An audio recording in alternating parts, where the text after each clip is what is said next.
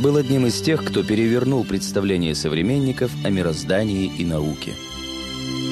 Он утверждал, что для постижения истины следует хоть раз в жизни усомниться во всех вещах, а в суждениях о мире надо опираться не на эксперименты наблюдения, а на абстрактные умозаключения.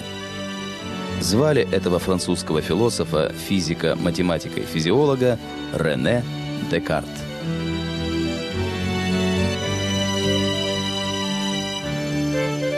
Он родился 31 марта 1596 года во французском городке Лае. Когда Рене было чуть больше года, его мать Жанна Брошар умерла. Рене не отличался крепким здоровьем, поэтому отец окружил мальчика особой заботой. Однако, заметив его ненасытное любопытство, господин Декарт лично стал давать сыну уроки. В 1606 году отец отправил десятилетнего сына в иезуитскую коллегию города Ла-Флеш. По словам Декарта, он начал обучение с того, что навсегда влюбился в поэзию. В коллегии Рене получил весьма разностороннее образование. Здесь преподавали латынь и греческий, историю и риторику, философию и этику, физику и математику – По окончании коллегии Декарт мог стать либо священником, либо военным. Не чувствуя тяги ни к тому, ни к другому, 18-летний Рене попросил у отца время на раздумье и отправился в Париж, куда его влекла жажда приключений.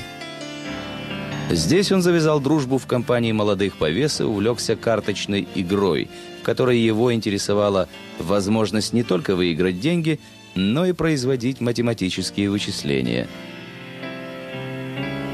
Устав от светского общества, он покинул Париж и приступил к изучению права в университете Пуатье.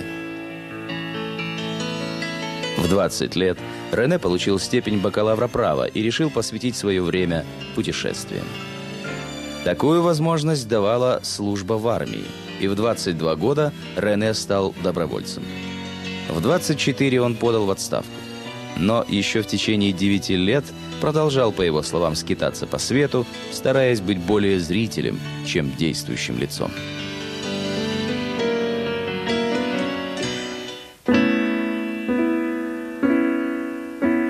Еще во время службы в армии Декарт пришел к убеждению, что только математика оперирует точными и очевидными понятиями, тогда как остальные науки довольствуются предположениями. Убежденный, что получить достоверные знания о мире можно только с помощью математического метода, 23-летний философ решает создать новую науку о строении мира. Постепенно взгляды Декарта получили распространение, а он сам стал популярной личностью, что, однако, его не радовало. Считая, что слава стесняет свободу человека, Рене в 32 года поселился в Голландии, где нашел условия для уединенных научных изысканий. В Амстердаме, в доме одного из своих приятелей, Декарт познакомился со служанкой Еленой, с которой в течение шести лет тайно поддерживал близкие отношения. Когда у них родилась дочь Франсина, Декарт испытывал к ней нежные отцовские чувства, но, тем не менее, выдавал ее за свою племянницу. В пятилетнем возрасте девочка умерла, и это было тяжелым ударом для ученого. Однако даже горе не могло отвлечь его от науки. Декарт много работал и вел размеренный образ жизни.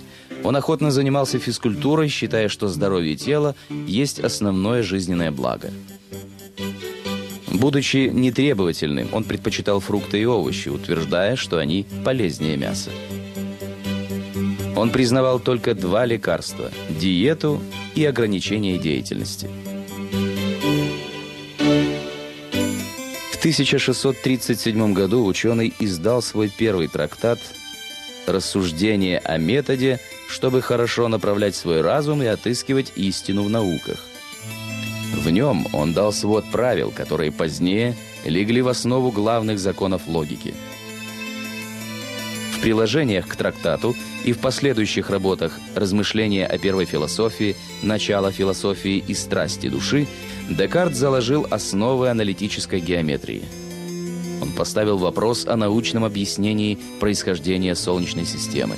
Изложил теорию о живом организме как о сложной машине, действующей в соответствии с естественными законами – он также ввел понятие рефлекса и дал описание анатомии глаза, под которым, внеся несколько поправок, мог бы подписаться современный оптик.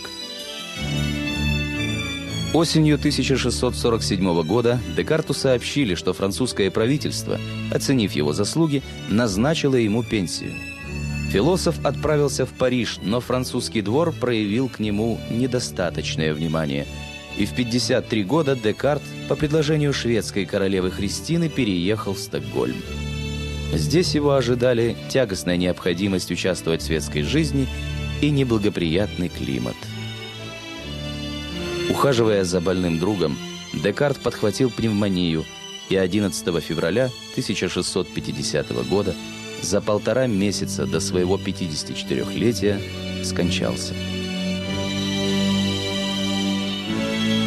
Идеи Рене Декарта, даже те, что были ошибочными, стали толчком для дальнейшего развития математики, физики, медицины и естествознания.